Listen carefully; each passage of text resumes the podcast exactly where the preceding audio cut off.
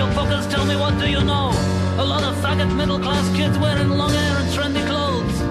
Look, I'm not your fucking parents and I'm sick of uptight hippies coming knocking at my door with a fucking peace symbol. Get this, that, that. I don't owe you fuckers anything and all I got to say is fuck you.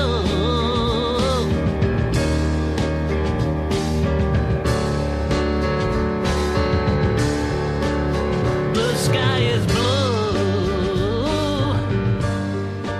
Estamos começando mais um podcast Catching Up. Eu sou o Mário E eu sou o Davi. e hoje a gente está conversando aqui no estúdio novo. Então vai mudar o barulho de avião e latido de cachorro, vão ser outros aviões e outros cachorros. Mas com o tempo a coisa melhora, vai ter microfones mais profissionais, vai melhorar um pouquinho a qualidade de som, vai facilitar talvez um pouco para o Davi, que edita o nosso podcast também. Esperem coisas melhores aí. a qualidade vai melhorar. Além disso, aproveitando que a gente está de estúdio novo, a gente também vai começar a fazer o podcast de uma maneira um pouquinho mais ágil, um pouquinho mais diferente do que a gente vinha fazendo. Não mudando o estilo, mas mudar o jeito que a gente distribui. Então a gente vai, em vez de fazer um podcast a cada 15 dias, longo, com duas horas e alguma coisa, As recomendações eram, uma, eram um extra do, do episódio, episódio. e acabaram ficando, tomando quase metade, quase toda vez. E aí a gente preocupado com isso e com, e com o ritmo também do podcast que muda, a gente decidiu dividir o podcast em dois, uma parte de recomendações e uma parte de, do tema da semana, então da, do- da quinzena. Então uma semana vai sair recomendações, na semana seguinte tá, sai o tema da quinzena, daí Nada impede, da gente, nada impede da gente criar sessõezinhas e é, fazer dois temas ou duas recomendações, enfim.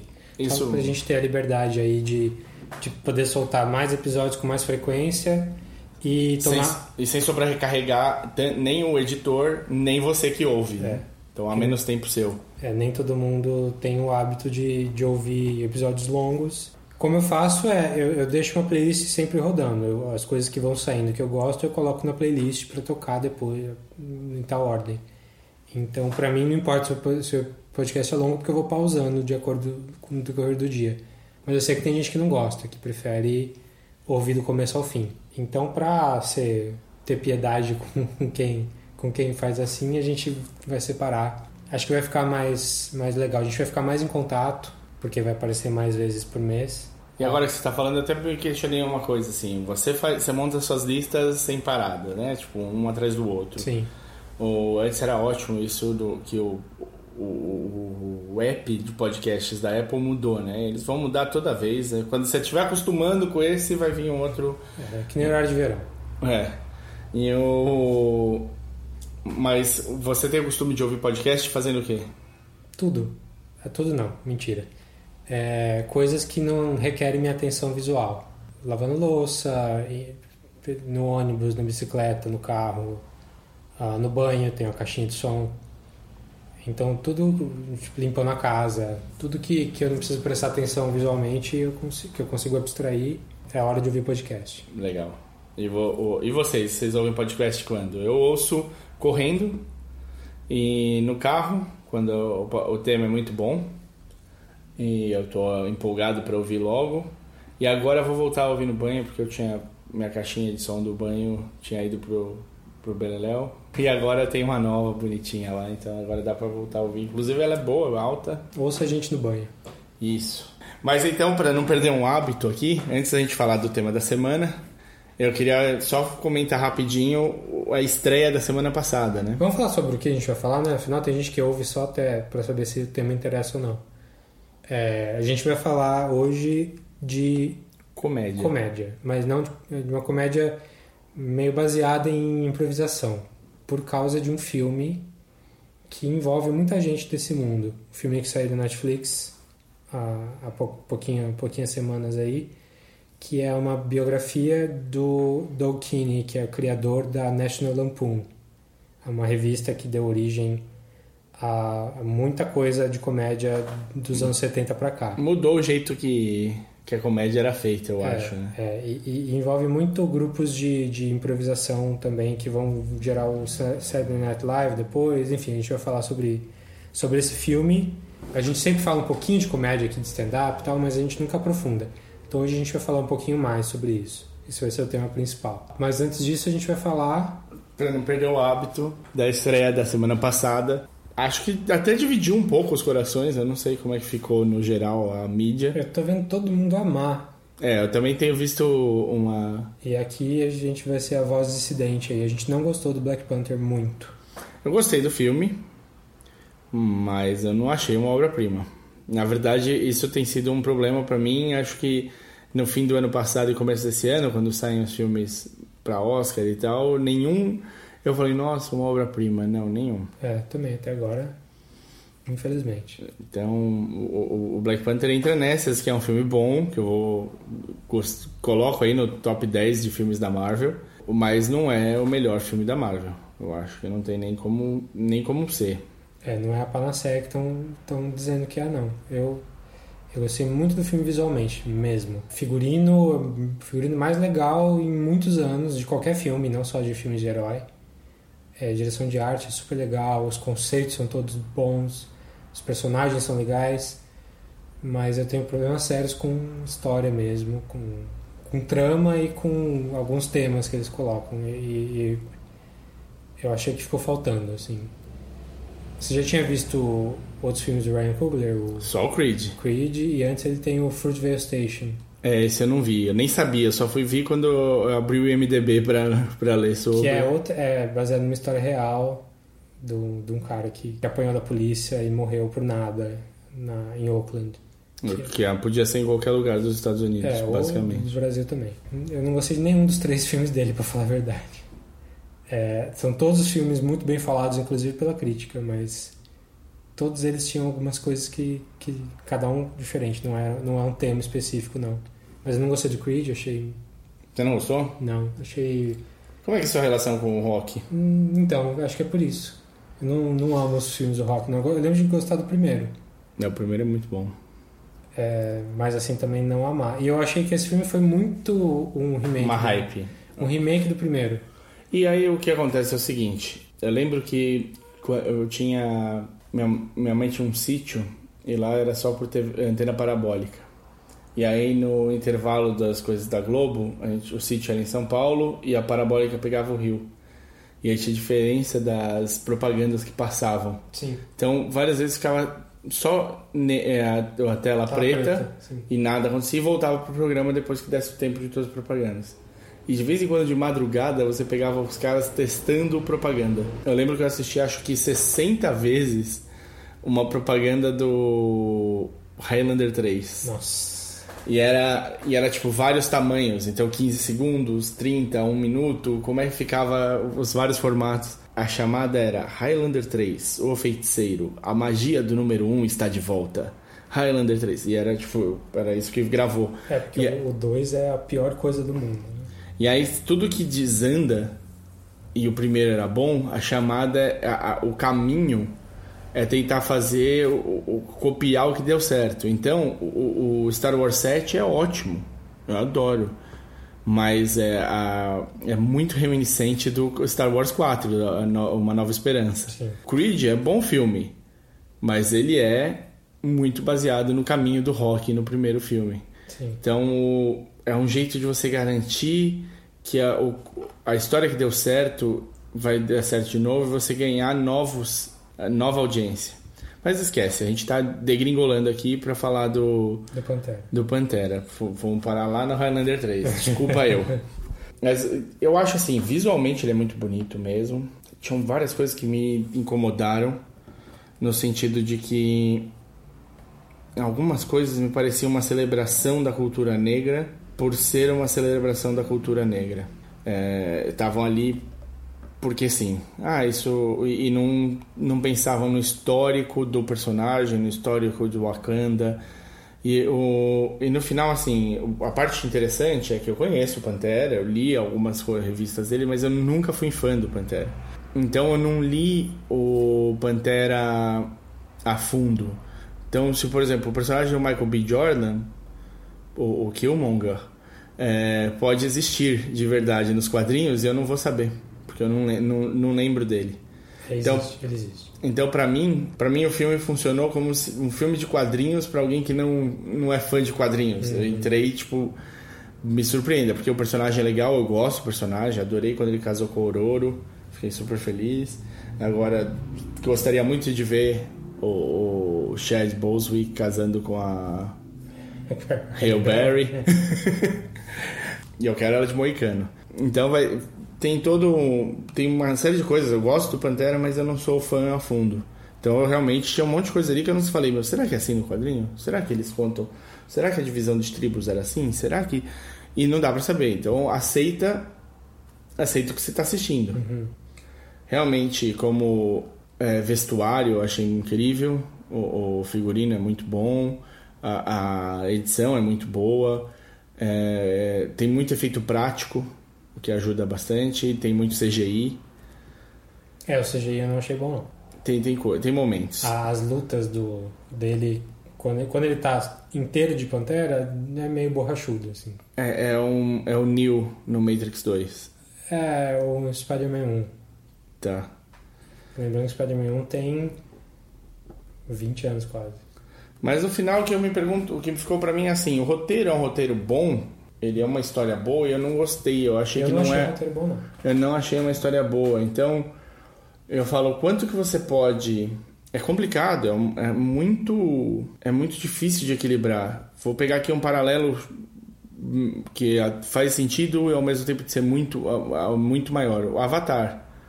O Avatar, ele tinha tanto building de planeta, de, da vida, dos animais, das espécies e tal, que ele não podia, ele estava apresentando tanta coisa nova para a audiência que ele não podia fazer uma história muito complexa, porque com, com corria a chance de perder a audiência. Então o que ele fez? O mito do herói basicão. basicão.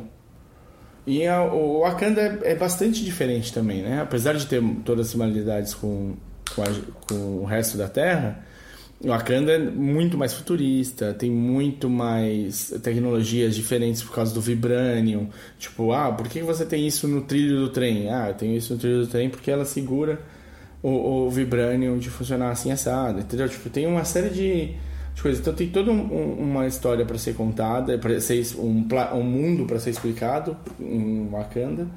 É, a parte histórica também, onde vem toda a discussão e tal. É, e aí você não pode, talvez, fazer uma história muito complexa pra, correndo o risco de perder a audiência. Porque eu não sei se é mais certo. Eu, não, eu acho que talvez quando você estava no começo, mais para trás no cinema, se você tivesse um world building muito complexo e uma história muito complexa, você ia perder talvez a audiência que estava vindo de situações completamente diferentes. Mas hoje em dia a gente está acostumado a processar uma quantidade de informação muito maior. A gente tem contato com informação o dia inteiro, o tempo todo, de diferentes frentes. E você acha que podia, podia ter uma história mais complexa? Acho que, eu, acho aguentar. que a gente aguentava. Acho que a gente aguentava. Esse é um. Mas é uma, uma coisa que. É, meu problema não foi a complexidade da história, não. É um filme sem protagonista. Sim, ele é apagado, né? Ele é apagadíssimo. Ele quase não faz nada, ele quase não decide nada. O arco dele existe. A gente não vai dar spoiler aqui. Aliás, a gente devia ter falado antes porque é um filme que está no cinema ainda, então acho que não, não vem ao caso. Até porque estamos no começo do episódio aqui do, do podcast. Uhum. Mas é, é um filme que ele tem um arco uh, claro, assim, de, de personagem, o, o Pantera, mas uh, ele é apagado mesmo no arco, assim. Ele, as decisões são tomadas em volta dele, as coisas acontecem em volta dele. E ele malemar reage. É, eu acho isso, isso derruba bastante o filme. Apesar de dar destaque pra gente que em filmes que em outros filmes não teria tanto destaque, que é uma coisa boa. Sem dúvida. E, e eu acho que ele usa muito a, a, tragédia shakespeariana, assim, de irmão contra irmão e coisa do tipo. Pior do que no Thor, que já é um filme ruim para mim. É, o, o, que eu, você falou de, de representar... E Thor faz um pouco de sentido, porque inclusive o, o primeiro Thor, eu acho que não poderiam ter escolhido mais ninguém para dirigir que não fosse o Kenneth Branagh. Branagh. É. Ele, o Branagh é shakespeariano total. Sim, sim. Tem adaptações de Shakespeare dos anos 90 até aqui. Bem... É o cara certo. O Thor fala praticamente citando Shakespeare o tempo todo. Ele não é o Walk. Abraços, Fábio Ciccone. Mas é, é, é, meio que o mesmo, o mesmo caminho. Então, é, é, até eu acho que esse filme usa muito você estava falando de, de, de, de, mostrar cultura africana e até um afrofuturismo, que é um movimento super interessante, é, mas ele mostra isso, além de ser uma coisa, ele mostra para ser exótico, que nem sempre é, é um, caminho mais interessante, ele mostra os rituais e as coisas que, que acontecem para a gente, para apresentar o mundo para a gente, para fazer o building para a gente, de uma maneira eu achei muito pomposa. Entendi. Então, os rituais que eles vão ter lá, eles falam de uma maneira super solene e fica um pouco bobo. Parece que a gente tá. Não parece, quase não parece um filme da Marvel, parece um filme menor, assim. Do, do jeito que eles falam, como a gente não tem tanto conhecimento do, da, desse universo. Uh, de, desse universo africano que eles colocam no, no, quadrinho, eles têm que apresentar pra gente e eu achei que de uma maneira que é pior do que o Thor, que eu já não acho grande coisa que também tem essa coisa da pompa, do jeito de falar estranho e tal, mas eles incluem mais piadas no meio, como a gente já está um pouco tipo na, a nossa cultura entende Asgard melhor do que entende Wakanda, porque a gente não faz ideia de que seja Wakanda. É, então dá, eles têm a liberdade de brincar um pouquinho mais, de colocar piadinhas ali no meio, que nesse filme ainda ah, não cabe. Não cabe. Tipo, tem alguns lances, algum um pouquinho de humor no filme que eu gosto não o suficiente, assim. No final, eu acho que é isso. Você falou bem, o protagonista é um pouco apagado, ou talvez o vilão mais interessante do filme não tenha sido tão bem aproveitado. É um, um ator que eu acho brilhante. Não, quando usam bem ele, ele é digno. Assim, ele vai ter um Oscar especial na carreira dele. Tô falando do Michael B. Jordan. Não, não. No Ed Serkis. Ed Serkis. Olha lá. Com certeza. Tanto o Andy Serkis quanto o Doug Jones, eles vão ter um Oscar diferenciado aí na carreira, porque... Eles são pioneiros da, da representação em captura de movimento, né? É, o, o, um físico mesmo, um com props, né? E o outro com captura de movimento... Virtual. Virtual. Mas sempre que o Andy Serkis está na tela com ele mesmo, mesmo ele tendo uma cara muito atípica, né? Ele não é o ele não faz um, não tem uma cara básica para Hollywood assim tal, mas tanto que acho que aproveitam ele menos por causa disso. Mas ele achou o nicho dele. É, mas toda vez que ele tá na tela, eu, eu ele passa uma credibilidade muito grande, assim, tem uma entrega de, de atuação muito grande. Mas é isso, eu, eu tinha uma posição, eu saí com uma posição meio enjoadinha do filme, não vou, não vou mentir não. Gostei, não, assim, é, é eu separo bem. Eu consigo me divertir no filme, gostar do filme e ver os problemas que eu acho que o filme tem. Sim. E aí eu saí e acabei lendo uma matéria do Wall Entretenimento do lançamento do filme no Quênia. E como lotaram as sessões e quanto que eles ficaram felizes, se sentiram representados. Não porque era um, um ator negro, mas porque era um, um herói africano. Num país africano, cuidando de questões africanas muito sério e eu achei isso muito interessante. Eu falei, nossa, realmente tem tem tanta coisa que você não leva em consideração quando você está vendo um filme, porque você tem, vê o filme puramente da sua perspectiva, né? Sua, do, do, seu de quem você é e do seu momento. E se você expandir essa gama, e ali quando eu li essa matéria, e, e, olha, vou ser sincero, nenhum deles falou, nossa, o roteiro é maravilhoso, nossa, o o personagem é, tá incrível, ou, ou, nenhum deles entrou no mérito das coisas que a gente aqui falou mal. de falar. Né? Eles, eles entraram no mérito disso, de historicamente esse ser o primeiro, ser um marco, é, passar essa. É, é, mostrar a África para o mundo de novo, colocar um, uma coisa como algo positivo e não negativo, não fazer uma. Não fazer esse paralelo. Falaram super bem do figurino, super bem das tradições é, super bem do, do, do, visual do filme, que são coisas que a gente também falou, mas eles falaram com orgulho. Sim. E isso, pra mim, a hora que eles falaram isso, eu falei: esquece, eu não tenho nada o que falar desse filme. É, não, eu, eu, eu reconheço assim 100%. Em termos de representação, esse filme é importantíssimo. Não só é, a representação negra, mas a representação africana mesmo, como você falou. E feminina, né? Feminina também. Mulheres têm papel importantíssimo no filme inteiro. São as mais importantes, eu é. acho, no filme. E realmente, tipo, é, o filme, a razão de existir do filme já tá aí, o filme já, tá, já, já cumpriu o seu papel.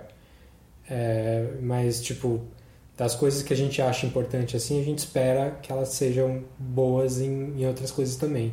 Tipo, podia ser não só um grande filme para representar esse tipo de cultura, podia ser um grande filme E Que- também E representar. também representar, exatamente. Tem um. Pra, pra gente não ficar aqui dois brancos falando, falando mal do filme, tem um artigo que eu vou linkar no, no, no episódio de um cara chamado Christopher Le- LeBron, do Boston Review, que diz. eh, o, o título do artigo é Black Panther is not the movie we, we deserve. Que é uma análise bem profunda, cheia de spoiler, então, obviamente, só lê depois de, de ter visto o filme. O cara é negro, ele é um ativista, fala sobre isso bastante, e ele explica um mo- bem melhor do que a gente ah, as falhas mais sérias do filme. Inclusive em termos de, não de representação, mas de, de como eles podiam se fazer melhor, inclusive para representação. É, recomendo bastante, o artigo é bem legal. Eu não concordo com tudo que ele fala, mas eu tô bem no, no, no- Ele no tem- campo dele. assim. É, ele foi, ele encarou, ele foi pra uma direção que tem mais a ver com o que a gente sentiu, assim. É. Então é isso, Black Panther Tá nos cinemas, vai estar nos cinemas, É. estará nos cinemas, provavelmente até sair Vingadores, porque filmes da Marvel fazem dinheiro. É, pois é. Então, que bom que tá fazendo dinheiro, mas podia ser melhor. Vamos falar do, do Futile. Vamos falar, o. Como é que. Em, em português ficou fútil e inútil. Ah, é? Acho que sim, no Netflix. Então, Fútil e Inútil no Netflix. Filme do Will, com Will Forte, que era um cara do SNL, que é o Magruber. E é o Último Homem na Terra, É, é o. Last Man on Earth. Que era uma série que eu queria gostar, mas não. Eu também não me esforcei. Não Vi ali a primeira temporada. Ah, mas é um filme com ele, é dirigido pelo David Wayne, que a gente vai falar daqui um pouquinho, que é um, um cara de comédia aí dos anos 90, era um moleque nos anos 90 e veio fazendo sucesso meio nas margens até, até ter um profile um pouco maior aqui na, na última década aí.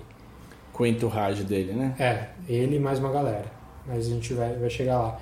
É a, como a gente falou no começo, a biografia do Doug Kinney, um, estudante de Harvard que Estudante de literatura inglesa em Harvard. É, que trabalhou numa revista chamada Harvard Lampoon, que é uma revista centenária, só da faculdade, bem aristocrata, bem... é uma revista de comédia, mas é uma coisa bem tradicional zona de, de, de milionário, de filhinho que vai para Harvard. Só que é, eles, ele e o companheiro dele, Henry Beard, se deram tão bem nessa história que eles decidiram fazer a revista nacional. Sai, é, é, na verdade, assim, a Harvard. A ideia, basicamente, né, do, do, do, do filme é analisar a vida do, no, no Fútil e Inútil. É analisar a vida do Doug Kinney, né? Ele fala do Henry Beard, mas ele não entra loucamente na, nos, nos, no que aconteceu pro Henry na vida dele e tudo mais. Sim, sim, a história é do, David, É do do Doug. Could you just introduce yourself? My name's Doug Kenny. I started the uh, National Lampoon. What if you say, I was the man who changed comedy forever, but I couldn't change myself? Really? Blow me. If we're running our own magazine, we can do anything we want. We can publish knock knock jokes. Knock knock. Who's there? Me. Me who? Me not doing the magazine. That can go in issue one. Pra explicar, porque eu realmente, tipo, eu tinha ouvido falar da National Lampoon.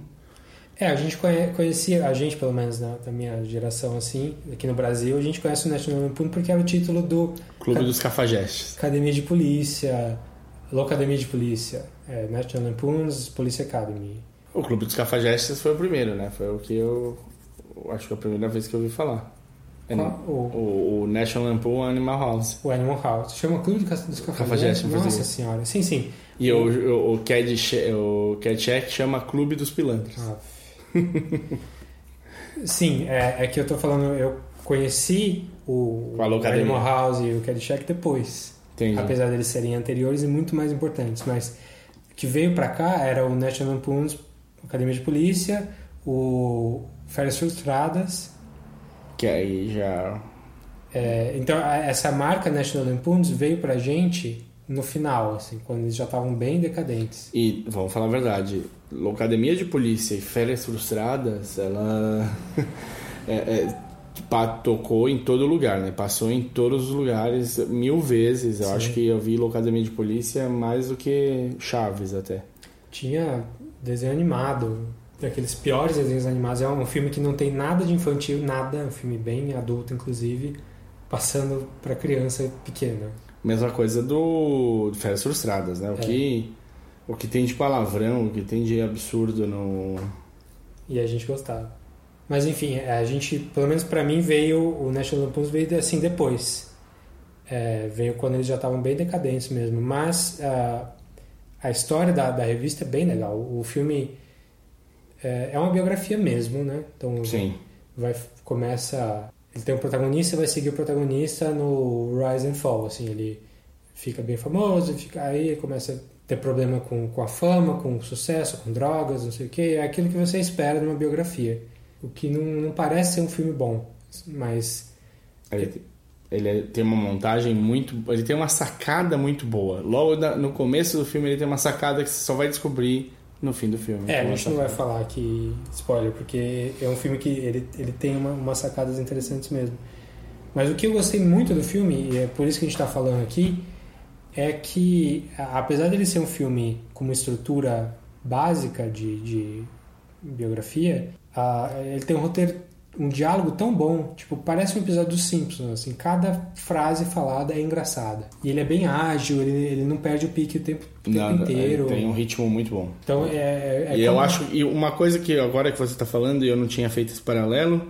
É que eu tinha. Eu, acha, eu, perce, eu achei que esse ritmo fazia parte do jeito que o Dolkini fazia as coisas. Pode ser. Sim, um cara malucão de. de... One-liner, né, cara? E é isso, tipo, o filme inteiro ele tem as- os melhores one-liners ali, tipo.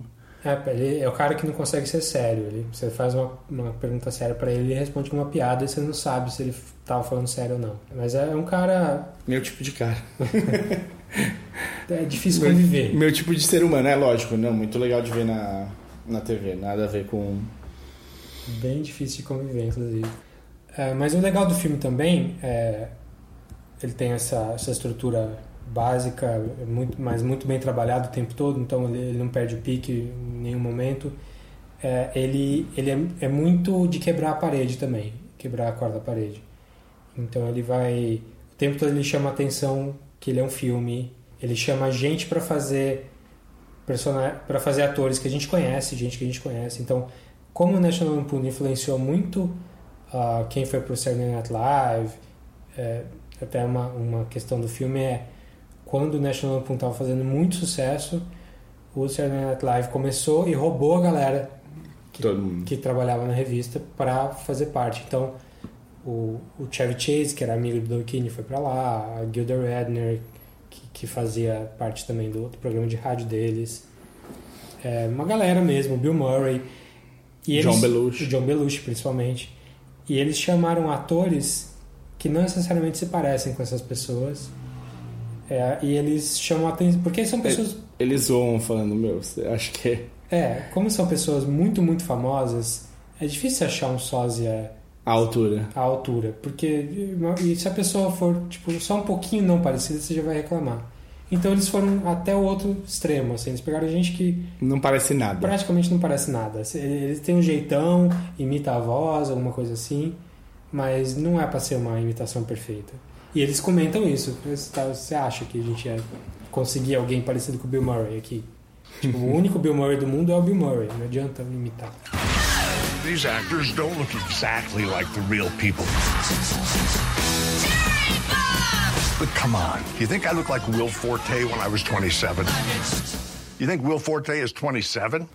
Mas é um filme, então, que segue a vida do Dolkini e da National Lampoon. Ela, de certa maneira, é quase uma biografia da National Lampoon também. sim.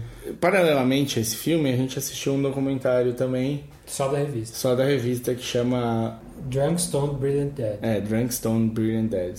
E é Um documentário de 2015. pegando todo mundo que tá vivo ainda da revista e falando dessa época da revista, esses anos dourados, e falando e dando a real medida das coisas. Então, uma coisa que no filme, no, no Fútil e Inútil, eles não comentam, a revista foi virar nacional quando eles, percebe- eles faziam, eles começaram a ficar famosos dentro de Harvard e começou a expandir do tamanho que era. Então, eles foram chamados para fazer versões satíricas de todas as revistas que tinham. Fizeram uma versão satírica da Cosmopolitan, da sei lá, X Bolinha e até chegar na Playboy. E quando eles estavam fazendo. Na, a, quando eles fizeram da Cosmopolitan, que foi acho que a, a primeira, é isso? Acho que sim. Eles colocaram. E assim, foi a Cosmopolitan que chamou eles para fazer, fazer. Uma, uma paródia da própria revista. Então, eles tinham só um pedido, era use as modelos e as roupas do jeito que vocês quiserem, mas eles precisam, os dois precisam estar expostos. E eles, eles pagaram super mal, mas em contrapartida eles permitiram colocar um anúncio para assinar a Harvard Lampoon. E eles receberam um absurdo de pedidos de assinatura para Harvard Lampoon. E eles falaram: peraí, se tem tudo isso de gente interessada, então acho que a gente tem um negócio aqui que dá pra gente transformar em uma coisa nacional. É, e o tipo de humor deles era um, é um negócio bem de estudante de faculdade, assim. Então é, é um humor bem escrachado, explícito. Uh... Era transgressor. É. Era transgressor em muitos pontos, porque eles, eles não tinham não tinha assunto que eles não pudessem fazer piada. Então, o que hoje em dia talvez a gente fosse debater se era cabível ou não, eles não, não tinha isso. Então, qualquer ideia era uma ideia válida. Ah, então vamos fazer como é que era o Hitler lavando a própria roupa. Vamos. E vamos fazer como é que era no, o, o cara louco de LSD dentro da própria tenda no, no Vietnã. Ah, vamos. O ensaio do Hitler foi interessante. Eles, eles acharam um cara muito parecido com o Hitler e, e, fizeram um ensaio fotográfico com ele como se o Hitler tivesse sobrevivido e morasse na, na, no Caribe. No Caribe.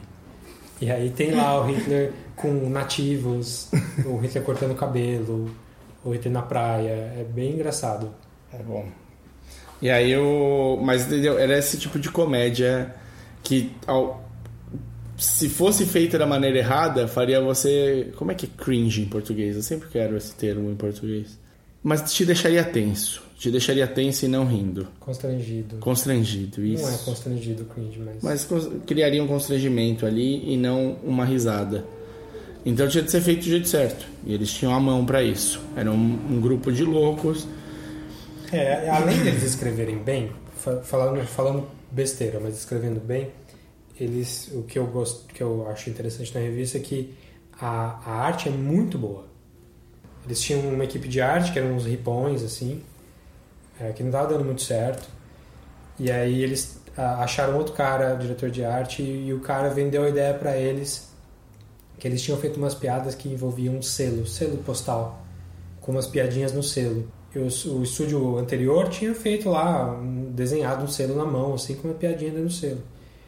E aí ele pegou essa mesma coisa, essa mesma piada, só que ele fez um selo ultra realista. Assim. Então, fez um selo. Um selo, meu, parecia um selo postal, só com a piada dentro, super bem desenhado e tal. E ele falou: não, você quer fazer paródia? A paródia tem que ser igual, com a mesma qualidade do original, com a piada dentro. E aí a primeira edição com esse, com, com, com esse diretor de arte é uma paródia do Norman Rockwell, assim, que é aquele, aquele pintor dos anos 50 super realista, que faz aquelas ilustrações então o cara fez, o cara imitou igualzinho. Então toda a arte da revista era muito bem feita. Então dava pra você, sei lá, pendurar na parede, assim. E era uma piada de peido, sei lá, desse nível. Então o que é legal é que não só a piada é transgressora, mas a, a, é uma coisa muito bem construída. Tipo, os textos que eles faziam eram longos e, e, bem, bem escritos. Assim, não era, os caras não são só engraçados, eles são bons. Bom, finalmente eles saíram de Harvard, transformaram em nacional não trouxeram o pessoal de Harvard e foram achar novos talentos. E isso também é uma coisa difícil e importante. Alguém tem de ter um olho para novos talentos. Não dá para você achar que qualquer esquina vai ter um cara que vai fazer boas piadas ou que vai desenhar bem e tudo mais. E a revista coalhou de gente muito boa. Pois é, foi é, é um, é um hub assim em que dali saiu gente para todo lugar, assim. Em... De diretor, ator, é, stand-up comedian, é, escritor dos Simpsons, todo tipo de coisa saiu dali. E eu acho que assim, eu não vou entregar o resto do filme, assistam porque é um filme muito legal. Mas o que, o que mostra essa caminhada de como essa revista é uma revista que começou num, sendo de faculdade, virou uma coisa nacional, desembocou em programas off-Broadway, em teatro off-Broadway, com caras incríveis do Off-Broadway virou um programa de rádio, também do, 600 estações, 600 rádios do, através dos Estados Unidos passavam esse programa. E como essas pessoas saíram para montar talvez o principal programa de comédia na TV americana, Até hoje, Até hoje são o quê? 40 anos. 42. E saíram mu- mudar a cara do tipo de filme de comédia que saía na época. Meet Doug Kenny, the most famous comedy writer you've never heard of. He's played by this guy in the movie A Futile and Stupid Gesture. In 1969, Kenny and his Harvard classmate Henry Beard co founded the National Lampoon, a critically acclaimed humor magazine that was full of satire and silliness and anger and nudity. Kenny co wrote Animal House, which became the highest grossing comedy of its time, and Caddyshack. Chevy, let's go again. His work launched countless iconic careers Bill Murray, Chevy Chase, John Belushi, Gilda Radner, and paved the way for modern comedy as we know it. And if you take into account the butterfly effect, who knows what else Doug Kenny influenced? Let's look at the Butterfly Effect starring Ashton Kutcher. Ashton Kutcher started his career in that 70s show, which was created by Bonnie and Terry Turner, who started their careers at Saturday Night Live, whose first writers and initial cast pretty much all came from the National Lampoon, which was, of course, co created by Doug Kenny. It's Saturday night. Os caras, muda- os caras ajudaram a mudar a comédia no- nos últimos 50 anos. E aí você se pergunta como é que eu não sabia disso até hoje, né? É, é complicado. Então esse filme, O Fútil Inútil, veio justamente para trazer isso. E eu achei que a gente devia falar desse filme, o Davi lançou essa pelota aí, eu chutei pro gol, porque eu achei que a gente sempre fala de comédia aqui, nas nossas dicas sempre tem um ou dois stand-ups. No nosso top 10 do ano passado, tanto no meu quanto no do Davi, tinham dois stand-ups cada um, e eram dois stand-ups diferentes. É um, um tema que eu tenho muito próximo no coração, eu gosto muito, comédia é super difícil de ser bem feita. Como é que a gente nunca tinha falado disso no podcast ainda? Como é que a gente não entrou, né? No, Pois na é. seara da comédia e no que, no que esse pessoal trouxe. É, a gente não vai falar um mega histórico aí, porque comédia. A, a gente até recomendou aquela, aquele, aquela série The History of Comedy, né? Que, que é, é mais abrangente do que a gente vai falar aqui. Que lá eles falam. Eles separam por tema, né? É, da separam por comédia. tema e fala desde o começo do século XX. Que é, e é incrível, assistam, por favor. É um, um documentário super bem feito da CNN. CNN, né? CNN, The History of Comedy, recomendando de novo aí. Porque eu tava revendo, eu tô, na verdade eu não terminei o, o negócio e como eu meio que vi dormindo os dois últimos antes do tô, eu tô agora no último finalmente. E aí eu revi esses dois hoje hoje cedo enquanto esperava o pedreiro em casa. Eu- e é muito bom, é muito bom, o approach é ótimo, as pessoas falando é, é- é excelente e os temas eram a parte racial na comédia e o que é o too soon, né? Tipo, Quando que, que dá pra falar, fazer uma piada. quando- se você. E aí depois o politicamente correto, como é que isso está sendo adaptado, como é que as pessoas estão entendendo. Coisas como o Seinfeld falando que ele não faria mais show em universidades, porque eles estavam todos muito voltados para o politicamente correto e ele não. Não quer trabalhar, ele só quer. Ele, ele falou, só querem vaiar e não querem ouvir a piada nem nada, então eu não faço mais. E é engraçado, né? Eles falam também, tem aquela. Logo depois do 9-11, que é aquele comediante baixinho, estranho pra Gilbert Godfrey. A voz do, do papagaio Iago do Aladdin. Aquela voz estridente. Estridente. Inclusive a dublagem brasileira é igual. Ele é muito bom, o cara, e a dublagem brasileira no geral é boa também, velho. O- É. Mas essa específica tá igual. A voz dele tá, tá igual. E ele faz uma piada com o, o 11 de setembro, meio que mata a plateia inteira. E aí, ao invés dele mudar de assunto, ele pisa Pira. mais. Ele pira em cima e leva todo mundo a, a chorar de rir. You uh, told a 9/11 joke right after, right after 9/11 at a Hugh Hefner roast. Yeah, it was it was like a couple of days after September 11th. People were booing and hissing. One guy yelled out too soon, which I thought meant I didn't take a long enough pause between the setup and the punchline. and and then I figure why not go to the bottom level of hell? And I go in, I tell the aristocrats. Now, joke. this is funny because we're talking about one documentary, but the telling of the aristocrats joke led to a different documentary Uh, yes, about the, The history of the joke. And, enough. and that was a that was sort that's sort of a filthy joke. And uh, and it sort of won you won the room back. It, it, it showed like in situations like that, people need to laugh. Mas o. Não dá, né? Abordar toda a história da, da comédia. Acho que nem ali no, no Rich of Comedy eles entram, porque eu, eu ainda eu não lembro de ter visto Monty Python direito. No... Não, eles é só focado nos Estados Unidos. É, só nos Estados Unidos. Então, é, a gente vai falar de, de história de, da, da comédia, da- dessa ala da comédia dos anos 70 pra cá, mas a gente não vai falar de Monty Python, porque Monty Python vai ter um episódio só pra eles em algum momento, porque é, eles merecem no mínimo um episódio. Sim. Monty Python é pra mim a coisa melhor de comédia que já foi feita assim, na, na história. Quem que veio, da, quem que a- apareceu ali no National Lampoons que que, que fez sucesso? Eles ah, eles se deram muito bem com o pessoal de improvisação do de Chicago e de, de, de Toronto lá de um lugar chamado Second City. Que é bem famoso, na verdade. Assim, a gente tem muito pouco acesso aqui no Brasil ao material. Mas se você for ver, hoje em dia, mesmo o pessoal do Saturday Night Live atual, tem gente que passou pelo Second City. Sim, sim. Os, recentes, mas o pessoal mais recente assim que fez muito, muita carreira lá, a Tina Fey veio de lá, por exemplo. Tina Fey e Amy Poehler.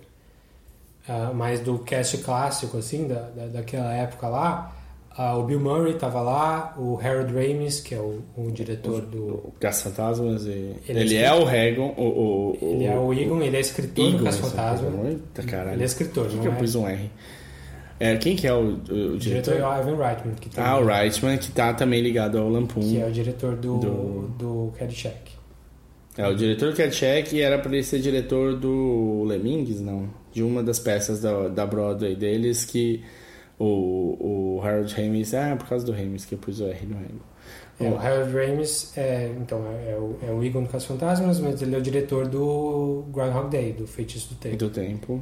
Que- Que é com Bill Murray. que é com o meu irmão, que é um dos meus filmes preferidos também. Tá, tá aí no... Fácil de...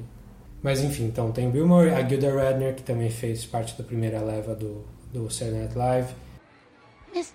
Mr. Santa, for Christmas, could I please have a Busy Brenda Mystery Action Vacuum Cleaner doll? No, honey. Sorry. Could I have, um, a battery operated dog family? No. Could I Flexi the pocket monkey? No, you may not have Flexi the pocket monkey. Mr. Santa, could I have, um, a Ready Ranger mobile field Oh, I'd have to go all the way out to Corvettes to get that. Forget it. What else? Could I get an, just a little tiny Nerf ball? No, no Nerf ball. Could I get a Vic Hadfield hockey game? Oh, a Vic Hatfield hockey game? Yeah. Well, no. Ha! O Chevy Chase. Chase. Here's Dr. Chevy Chase with this simple test. How can I really know if I'm a humorous person or an average run of the mill I don't get it type?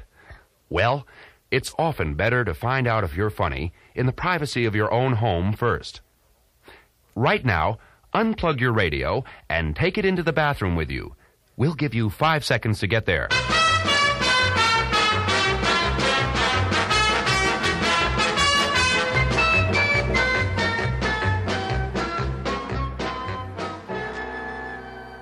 Are you there? Good. Plug the radio in and stand in front of your bathroom mirror. Don't be embarrassed. You're all alone. Simply follow instructions. Now, insert the pinky fingers of your left and right hands, respectively, into the left and right corners of your mouth, like so. Pull hard so that your lips feel back and you can see your teeth. Are you looking at yourself in the mirror? Is it funny? You've probably started chuckling already, haven't you? A good sign. Here comes the final and most important test to help you find out if you indeed have a sense of humor.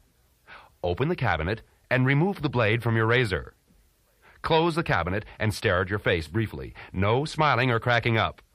Now, quickly, just as fast as you can, slit your left wrist, taking care not to cut the tendons. Only the blood vessels should be severed. Repeat with your right wrist. Okay?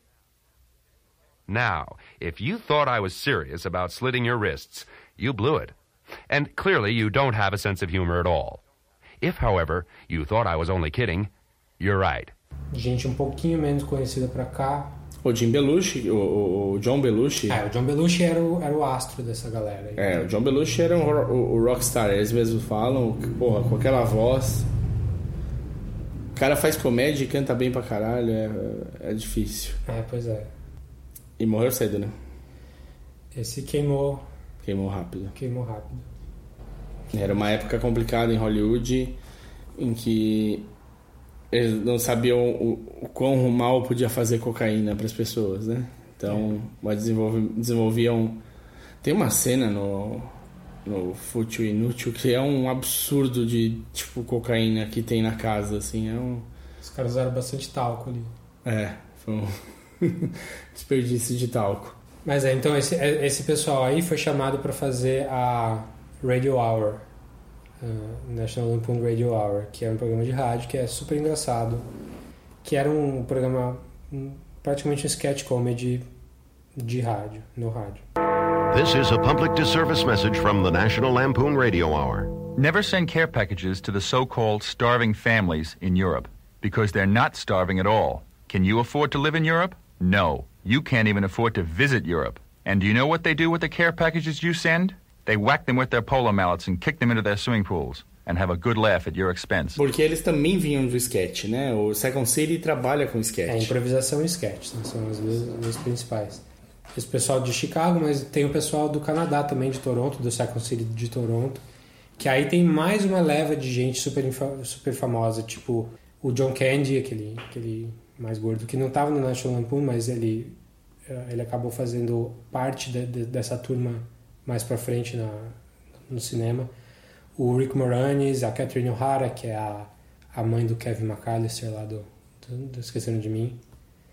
Kevin! É. O Martin Short também veio de lá. Então é uma galera assim é, que hoje são semideuses da comédia. Assim, eles vieram desse, desses grupinhos pequenos de teatro e de um pouco de TV. Eu acho que o que eu achei mais gostoso no, no, na história do National Lampoon e que aí casa com Second City, com, porque deve ser, deve ter sido igual, é a sensação de que era o momento certo, na hora certa, com as pessoas certas para fazer. É, e foi um período muito curto, né? Foi muito rápido que as coisas aconteceram e morreram. Então, o... Quer dizer, National Lampoon durou muito tempo, mas com... A era de ouro deles foi é, com esse, 70. é, com esse pessoal, com essa equipe, antes de todo mundo sair, antes de ter as brigas, antes de tudo, foi um período curto e foi um período brilhante, né? Um período de profunda criatividade. Isso me lembra, por exemplo, que, tipo, acho que os Beatles não tem 10 anos, né? Oito anos. São 8 anos. 62 a 70. 8 anos de banda, quantos, sei lá, N álbuns, porque os caras gravavam sem parar. E é isso, tipo, mudou o cenário musical.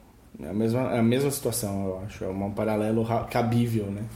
E, e eu acho que você tá no meio desse momento de muita criatividade, de muita, muito espaço, em que tudo é válido, tudo é aceito e tudo vai dar seu jeito de ficar bom. É, é, é, tem, é, além de ser, deve ser incrível, né?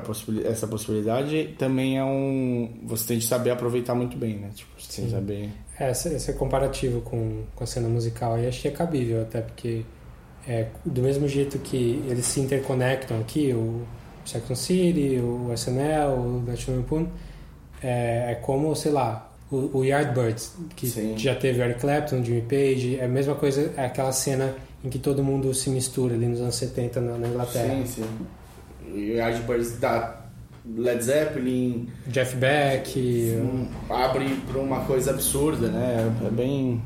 Bem isso mesmo. Então foi, foi um período bem criativo mesmo, que é curioso como ele chegou nos anos 80 ah, corporativizado, assim, já, já, ele já chegou menos transgressor e mais dentro do mercado. Mas vamos vender, vamos fazer dinheiro. É, e aí tem as coisas que já não são mais tão... Aceitas. É, é mais mainstream mesmo. Então o Caso Fantasmas foi o maior filme de comédia de todos os tempos, assim, até, sei lá, não muito tempo.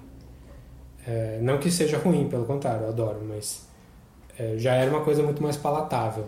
Ah, não, é uma coisa. É muito mais fácil você mostrar o, o Caça Fantasmas do que o Animal House. Sim. Pra, um- pra uma criança. É, o Animal House foi o primeiro filme que o National Lampoon fez. E É um filme que eu vi pela primeira vez inteiro há, sei lá, quatro anos. Faz pouco Tá, tá fresco. Eu vi É. faz muito tempo. Muito tempo. Eu queria ter assistido para o podcast, mas eu tive até um pouco de dificuldade para achar ele baixa, com muito seed e tal. É, é, é legal, mas assim, não é um grande filme. Ele tem coisas muito boas. Sim. E uma das coisas que eu lembro de ter gostado muito, que não é... um- É a banda. A banda, exatamente. Puta, é fantástico. A banda é muito boa. É, um, é uma banda cover, assim, uma banda que tocaria numa festa de faculdade mesmo. I want you to know.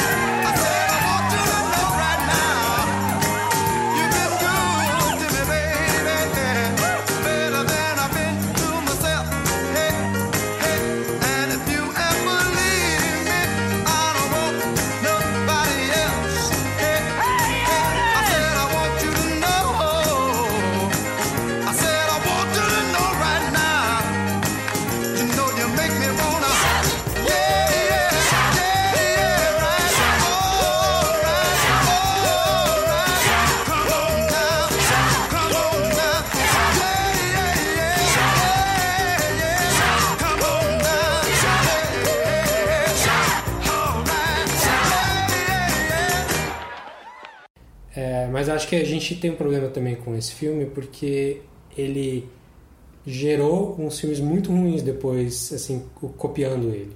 Tipo Porky's, por exemplo. Sim. E Porky's fez sucesso ainda. Fez bastante. É uma é uma cópia descarada e muito ruim. O dos nerds lá, ó, Vingança dos Vingança dos Nerds. Nerds. São filmes de, de faculdade, assim, que não Mas- existiam antes disso. Mas eu, eu gostei, por exemplo, do Jude Apatow falando é, de quanto aquilo mo- moldou o que é a comédia pra ele.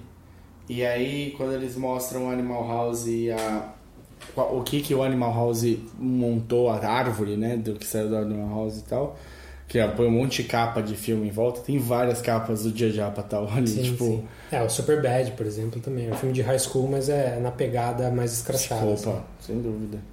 Talvez até o Se Beber Não Case, né? Seja uma coisa nesse sentido. É, é um pouco meio road trip, tipo o, o Vacation, não, Férias É, Frustradas. Férias Frustradas. Quem mais que veio dali? Bom, a gente falou do SNL, né? Que O SNL eu acho que vale um capítulo à parte, rápido. na verdade vai, vai valer um episódio, mas como a- o, o principal mesmo que saiu dali foi a primeira, primeira turma do SNL. Que aí tinha tudo, todo esse pessoal que a gente falou: Guido Radner, o Bill Murray, o Chevy Chase e mais um pessoalzinho de fora.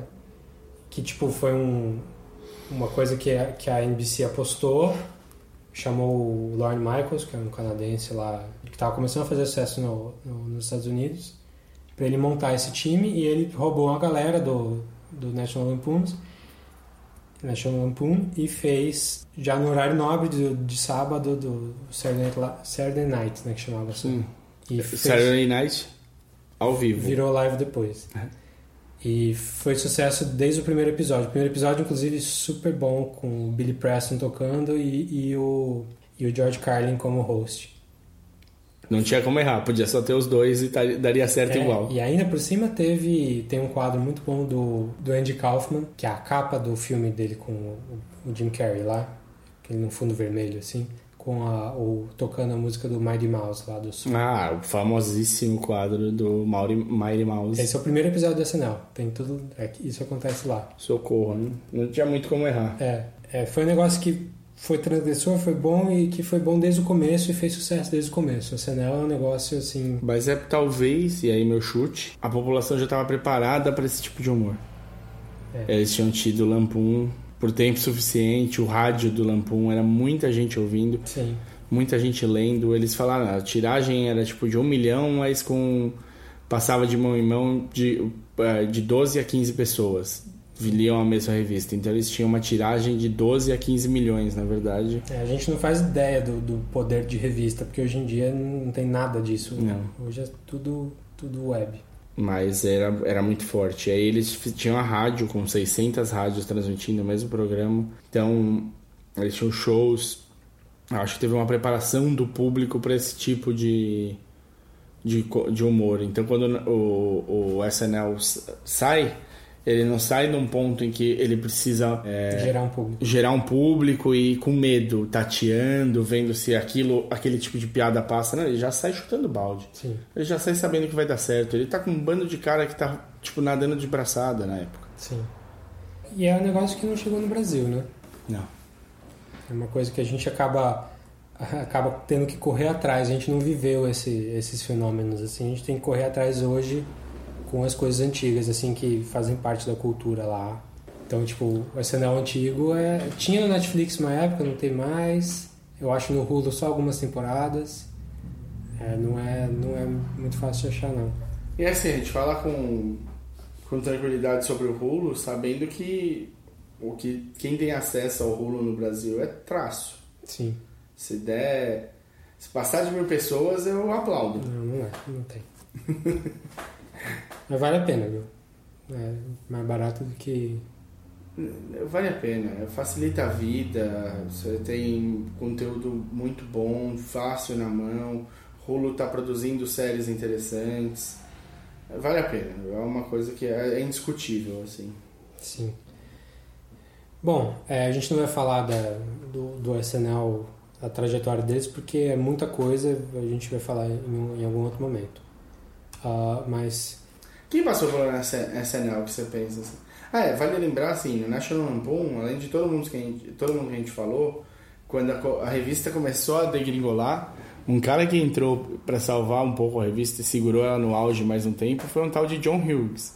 exatamente, que inclusive continuou usando essa galera que a gente falou aqui, até com Esqueceram de Mim, que é escrito, escrito por ele, que tem, que tem o John Candy e Kathleen O'Hara, que a gente já falou, mas ah, ele, ele trabalhou numa época não muito boa da revista, Ele entrou quando a revista estava começando a degringolar. E aí depois ele começou com os filmes dele nos anos 80, que aí des- deslancharam. Né?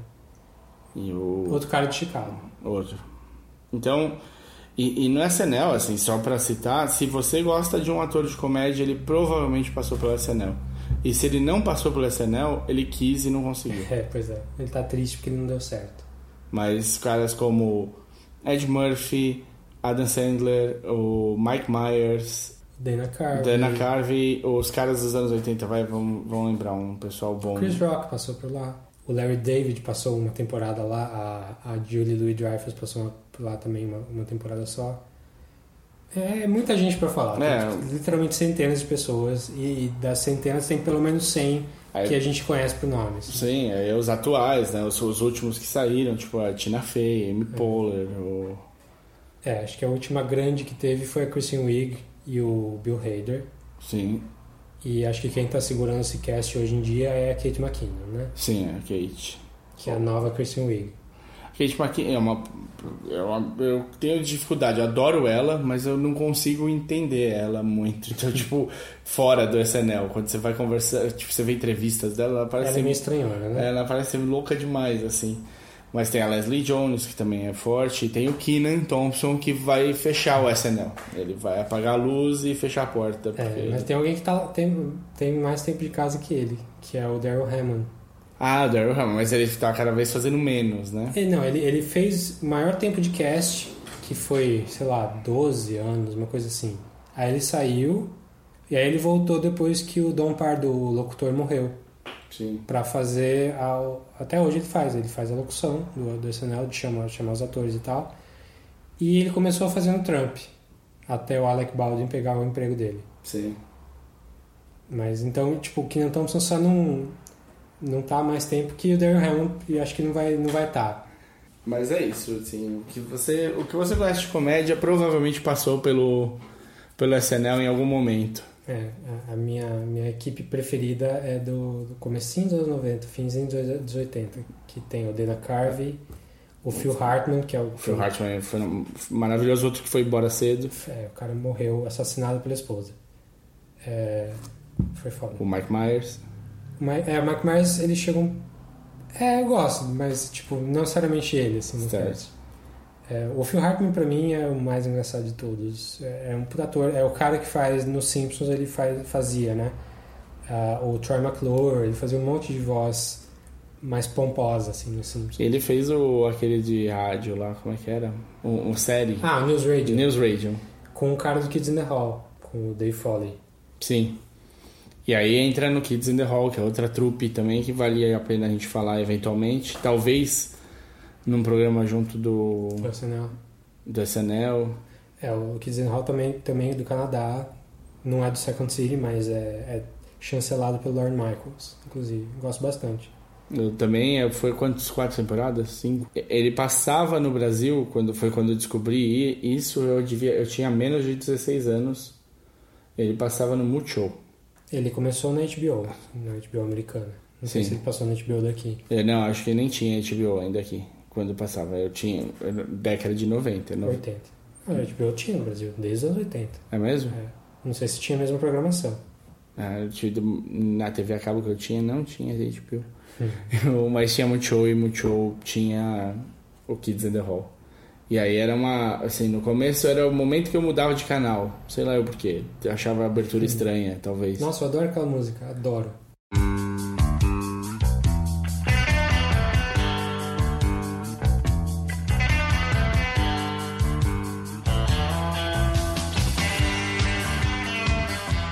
É, não, não, hoje em dia tudo, tudo casa pra mim. É que no começo eu mudava mesmo, assim. Eu falava, ah, acabou. Era alguma coisa tipo, acabou, Clarissa sabe tudo. Vou mudar de canal. E eu, acabou Rain Simp, né? Uma coisa que eu via com mais gosto. E aí eu. E começava Kids. E aí eu, eu, eu trocava. E aí um dia eu deixei. E aí nunca mais eu, eu, tipo, até o que eu assistia antes perdeu um pouco em comparação. Era Os uma. caras são muito bons. Os caras são é, é o Monty Python fora da Inglaterra. É, o Monty Python canadense. Por isso que eu até pensei, talvez, quando eu fui falar, talvez junto de um episódio de Monty Python. Pode ser também, pode ser.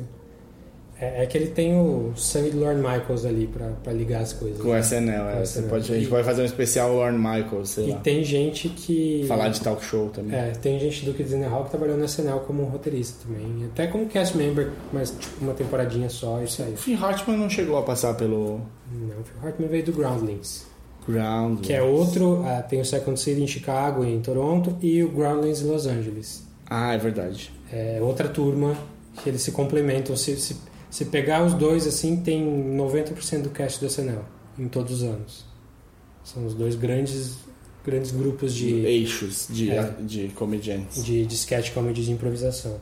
Mas, cara, improvisação pode ser tão chato, cara. Tipo, tinha uns programas na MTV de improvisação que eu achava um porre. Tipo, ah, pega essa laranja, finge e vai, cria uma história com essa laranja aqui. Então é difícil ser bom, assim. Quando é bom, é muito bom. né? E, e meio que mudou. Mas eu acho que a improvisação. é, Me corrija se eu estiver errado, eu provavelmente vou estar. É, a, a improvisação desses grupos de improvisação que ia pra TV, eles não começavam do pega essa laranja e cria uma, alguma coisa com isso. Eles já tinham uma ideia base, e aí quando co- começava, eles improvisavam em cima daquilo. Mas o. É, assim, tem vários, vários estilos, né? Tem uma noite que eles vão improvisar tudo. E aí a, a plateia vai falando e aí eles têm aquele yes and, né? Que você propõe uma ideia e você e passa a bola pro outro e o outro nunca pode gongar a sua ideia. Ele tem que Crescer. construir em cima. Ele fala yes and e aí constrói a piada em cima daquilo. Mas aí é uma coisa meio Whose Line Is It Anyway? É, não, é isso. A improvisação é isso. Inclusive tem um filme sobre, sobre esse universo de improv, assim, dirigido pelo Mark Birbiglia, que a gente falou no, no, no outro episódio lá. O segundo filme dele, depois do Sleepwalk With Me, ele tem, fez mais um filme. Um filme chamado Don't Think Twice, com ah, uma galera boa também, com o, o, o Keegan Michael Key, do, do Key Peele, que ele é protagonista do filme, com a Gillian Anderson, do, do Community, e mais uma galera comediante mesmo que enfim esse filme é sobre esse, esse é sobre uma trupe de improvisação assim e eles eles mostram bastante Como é? como é como funciona ah, e, e um deles é escolhido para o SNL que não é o SNL mas é feito para ser o SNL e como que a galera trata ele A diferenciação, né? é, como que, tipo, só ele conseguiu, os outros não, então tem aquela questão de inveja artística e... Porque ele.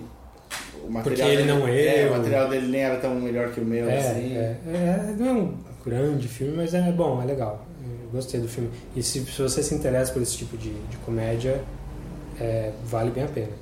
Ah, antes da gente fechar, eu queria falar um pouquinho do cara, do diretor do filme que a gente tá falando, do, do David Way. David Wayne, que ele veio também de uma trupe nos anos 90 da MTV, de um grupo chamado The State, que tem no Hulu também, quem, quem tem acesso aí. E é uma galera que até fa- é conhecida, mas acho que não tanto, porque eles são mais novos. Uhum. Tem o Ken Marino, Michael Ian Black, Ah, Ian Black. Tem o Joe Lotrulio, que tá fazendo sucesso no Brooklyn Nine-Nine, lá hoje em Sim. dia. Tem o Michael Showalter, É um outro cara estranho também, o Lutrulio, né? Ah, sim, baixinho, esquisitinho. Tem o Michael Showalter que agora dirigiu o, o filme que a gente falou, o, The Big Sick. Ah, foi o Showalter? Ele que dirigiu, sim. Ele é um moleque no... No Wet Hot American Summer. American Summer. Isso mesmo. Rapaz. Então essa galera toda fazia esse programa The State né, na MTV, que era um programa de, de sketch assim, que era bem transgressor assim, era tipo Kids in the Hall, um pouco menos brilhante assim, mas bem bem legal, com aquela pegada MTV anos 90 assim, bem jovem. Jovem. Aquele jovem anos 90 mesmo. Ah, e essa galera veio ah, começou a fazer sucesso mais recentemente, mais nos anos 2000 assim. E eu mesmo conheci esse pessoal bem, bem recentemente com o Children's, Children's Hospital, que é uma série super nonsense assim, do Adult Swim, de 10 minutinhos, que eu adorei, assim, é, é um humor bem surreal mesmo, e bem cru também, bem escrachado. É uma Ah, animação, né? Não, não animação. Não é animação? Não é animação. todo- É, é, é o... Live action. Live action. Eu não vi, eu só vi um posterzinho uma vez e... É bom, eu Eu tive pouco contato com a do Swing, na verdade. Não sei porque, acho que eu tava revoltado com... Oh, tem muita coisa boa, tá? eu sei, eu sei. Frango robô, né, de lá. É, sim. É, então, é, só que essa galera aí teve um, um sucesso bom que não chegou aqui, pelo menos eu não vi. No, em 2001, quando eles fizeram um filme chamado Wet Hot American Summer, eu não vi na época. Tem um nome engraçado em português. É? É, não é West Hot, é um verão americano, uma coisa assim. Que é uma paródia de filmes, ah, de, de histórias de, de acampamento ah, nos anos 80, se passa nos anos 80. É um filme de 2001. Os protagonistas deveriam ser Mais um verão americano. mais um verão americano. né? Tá. Inclusive ficou assim também a série. Na Netflix? É, em português ela chama Mais um verão americano. E é, é um filme que é uma paródia desse tipo de história de acampamento nos anos 80, só que os atores já têm 25, 30. E eles fazem papel de 16 anos, Adolescentes. adolescentes. Ah, e é um filme que fez um sucesso, passou em Sundance, fez um sucessinho cult, assim. ficou- É, ficou cult. E E, é um, um cast bom, né? Um Sim, é cast. toda essa galera que a gente falou e mais. Paul Rudd, Amy Paul- Poehler e Exatamente. o, o, o Brad- O Bradley Cooper. Bradley Cooper. É, então teve, teve mais uma galera que ficou mais famosa ainda depois. E, e tanto ficou cult que o Netflix, em uns dois ou três anos, resolveu ressuscitar o filme como uma série. E já fez dois, duas reiterações, né? Tipo, É, porque o filme, Wet Hot American Summer, se passa no último dia do acampamento. É, o filme inteiro é o último dia do acampamento. É super surreal, tem umas piadas muito boas no meio. Aí eles tá fizeram... caindo o negócio da NASA. Cai no satélite. É. É, e aí eles fizeram esse revival agora, nos anos, agora no Netflix, ah, que se chama o First Day of Camp. Então, os, os personagens têm 16 anos ainda, inclusive isso passa antes do filme. Mas os atores são com mais de 40 todos. Então é mais engraçado ainda nesse sentido. Inclusive é um filme que é uma, é uma série. Eu gostei mais da série do que do filme. É, é do, do Ian também, né? É tudo David Wayne, é criação dele. Ele é, ele é diretor, produtor e atua também. É não só ele, né? Ele tem mais uma galera escrevendo junto. O Michael Showalter é, é, é roteirista em todos também. E eu acho que talvez ele dirija alguma coisa. Mas é, é, eu achei, eu gostei bem da primeira parte da série. Aí a segunda parte da série, que é do ano passado, chama Mais um verão? Ten Years Later. Ten Years Later. Então é em 91. Então eles fazem toda, toda a paródia do começo dos anos 90, assim. É, já não achei tão boa. Assim, É ok, mas é, é menos legal.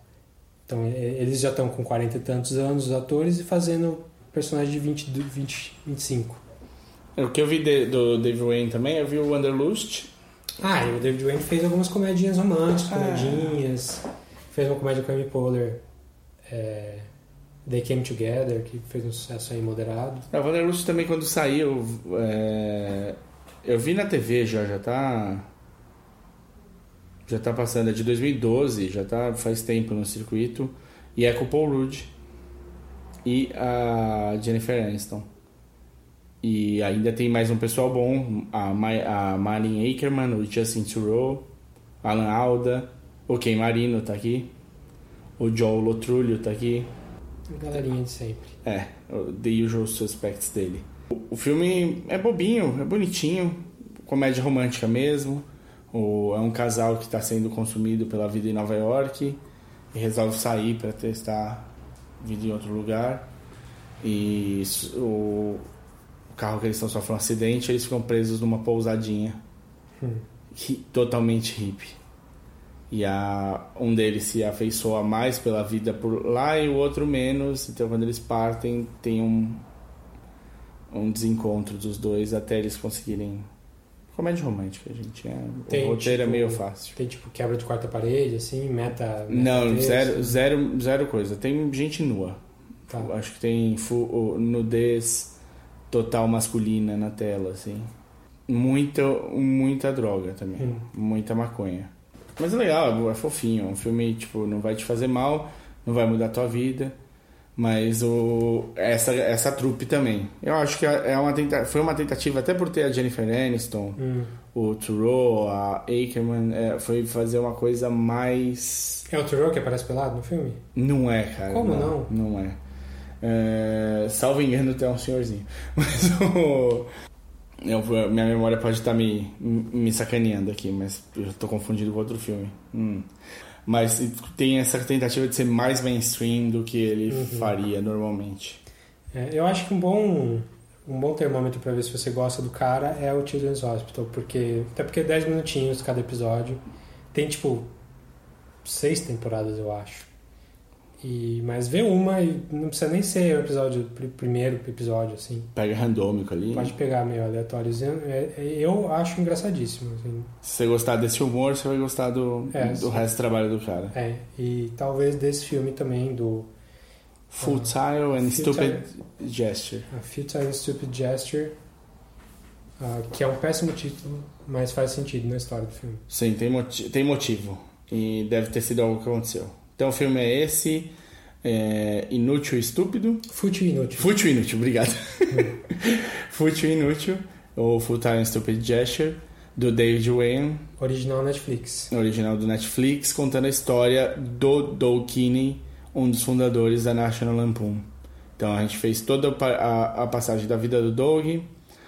Falamos da National Lampoon. Falamos da importância dela para para a cultura atual, para a comédia atual e falamos um pouquinho do David Wayne.